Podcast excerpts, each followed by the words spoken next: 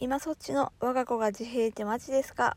えー、はいこんばんは、えー、前々回の、えー、自閉子を育てながらの妊娠生活パート2です。ちょっと今日口内炎が痛くて滑舌がさらに悪いと思いますがすいません。よろしくお願いします。はいあの言い忘れてたんですけれどもあの次男まあ、お腹にいる赤ちゃん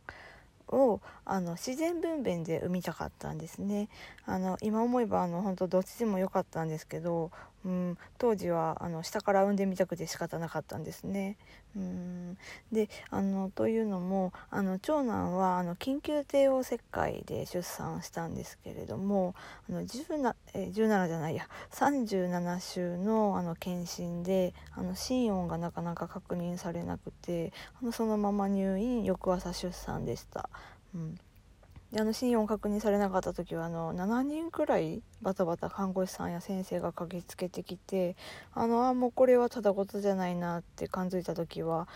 もうあの怖くて怖くてもうブワーって涙が出てで結局あの、まあ、うっすら確認できたんですけどもあのエコー室からそのままストレッチャーで病室のはずだったんですけどあの病室が空いていなくてあの準備ができるまでここで待っててって言われたのがなんと分娩室でした であの助産師さんがあのずっと冗談を言ったりして励ましてくれたんですけどもあの私の服からあのチャリーンって100円玉が落ちてで助産師さんが「あらお金拾っちゃったラッキー」ってふざけてくれたんですけどあの私ちょっとなんかそういう冗談言える心境じゃなくて「帰りのバス代です」って本気で書いちゃったんですよ。で助産師さんも「そうだよね帰るはずだっただもんね」って言ってでこのまま入院になるなんて思わなかったよねって言いながら吹き出してました。で周りで来られていた他の看護師さんたちももう爆笑しちゃってででも私はまだ「だってバスがバスが」とか言っちゃって。でもうそれにさらに助産師さん看護師さんたちも笑っちゃってでいつの間にか私も笑えたっていう感じだったんですけど。でこれはもう事あるごとにママ友に話してるネタになってます。であの次男は違う病院で自然分娩の予定だったんですね、うん、あの自然分娩できる病院を探しました、うん、であのそれもあってちょっとすごい神経質だったのかなっていうのもあるんですけど、うん、で7ヶ月くらいにはもうあのもう臨月かなってくらいすごいお腹が大きくてで寝ても覚めても胸焼けがすごくてあのとにかく横になってる時はもう常にあの逆流性食道炎みたいな状態でお薬のエビオスとあと漢方薬がもう手放せ手放せない状態でした。うんで、えっと、7ヶ月の頃にあのキドキドという屋内遊園地ご存知の方多いと思うんですけれどもあのボーネルンドちょちょっと高いおもちゃが売ってるところそこがやっている屋内遊園地なんですけどもそこの平日フリーパスをなぜか買っちゃいまして はい 1ヶ月分であのしかも家から1時間の離れた町ではいさあなぜこんなことをしたかというとあの長男と2人きりで家にいる時間を極限まで減らすためでした。でこの頃あの激しい動きがさらに増えてしまって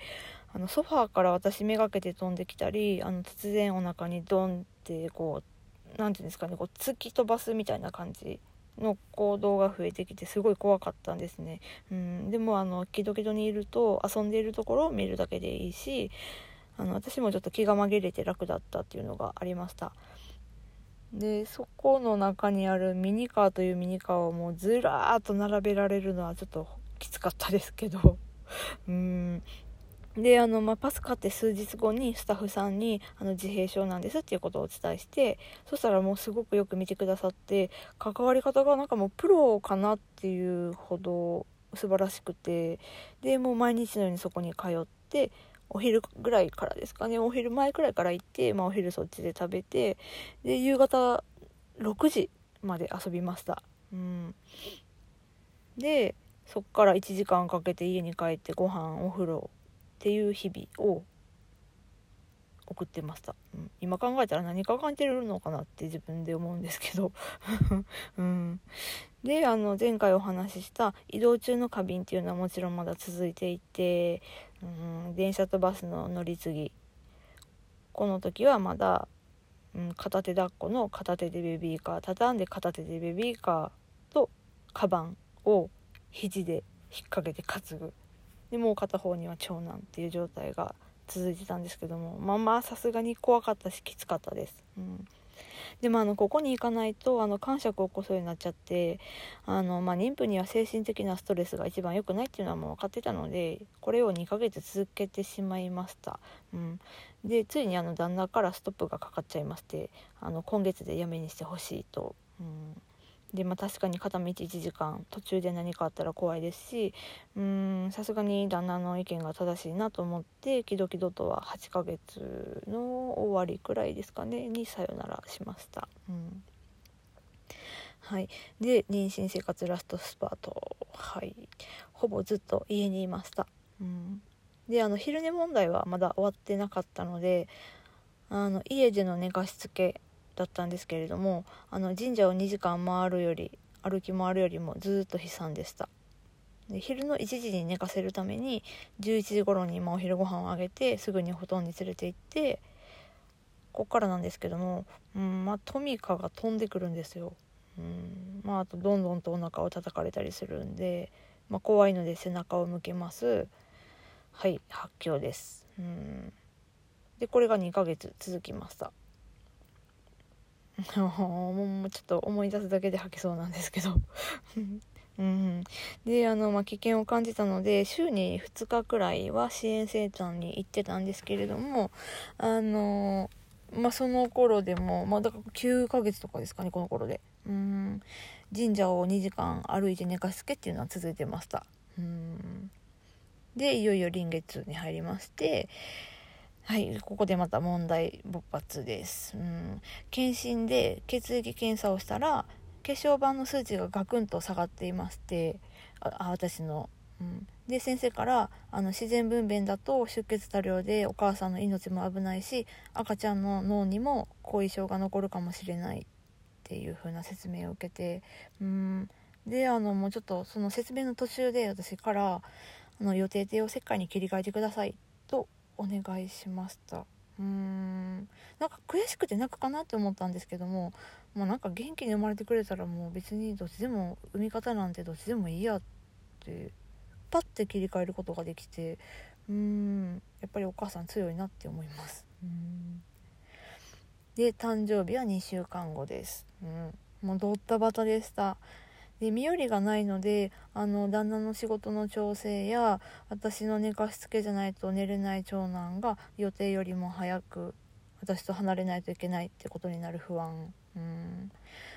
でもちろん説明してもまだ理解できなかったのでうーん、まあ、不安だらけだったんですけどもあの入院準備のセットはちょっとできていたっていうのが救いだったんですがまあとにかくもう頭フル回転の2週間でちょっと旦那に聞いてみたんですけどもこの2週間の細かい記憶はお互いほぼありませんでした。うん。本当何が起こるか分かんないですね出産は。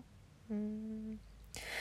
はい。まあこんな感じであの怒涛の妊娠生活でした、まあ、もっとたくあの大変な方たくさんいると思うんですけれども、うん。まあ、一番辛かったのはやっぱりあの長男と向き合いながら自閉の特性と向き合いながらってところでした。うん。で予想しないこだわりやパニックがどんどん増えていってそれとともにあのお腹の子も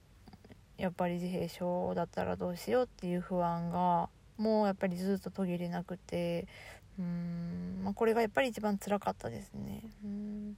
であのもしも今同じ状況似たような状況であの妊娠生活を妊娠生活を送ってらっしゃる妊婦さんがこれを聞いてくださってましたらうん、もうその不安は当然だと思いますので開き直りましょう。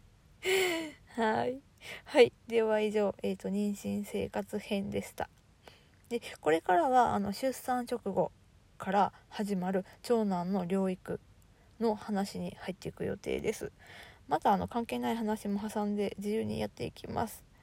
はい。では今日もお聴きいただきましてありがとうございました。はいそれでは今そっちの我が子が自閉ってマジですか？でした。それではまた。さようなら。